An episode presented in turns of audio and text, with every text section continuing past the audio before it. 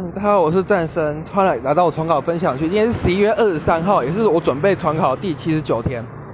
然后今天早上先考试化学，我发现还蛮简单的，之前都考太难了，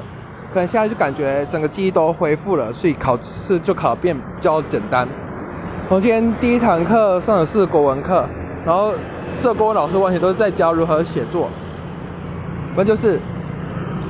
今天大概教的都是生命的课题。这跟旅旅游很有相关，他可能他带我们看的文本一开始就是先点出这个主旨，第一第一段先点出这个主旨，然后再用回想的方式来回想到他以前的时候，就是可能用落叶，然后讲到生命，然后讲回想以前看到落叶，哎，然后又转，一直用回想，然后每次就是会一直场景都会越转，一直转，一直转，这个写作的方法很很高超。接下来下一堂课上的是化学课，然后然教的是物质的分离，然后现在就开始已经真的呃快要慢慢的收尾了，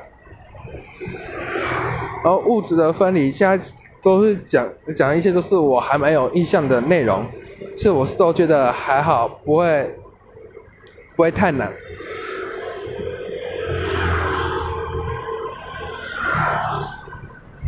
哎，没有，不对，有第第二堂课教的是英文课，然后讲的是，反正就是开始讲讲一些 which 和 what 如何应用，还有 late，然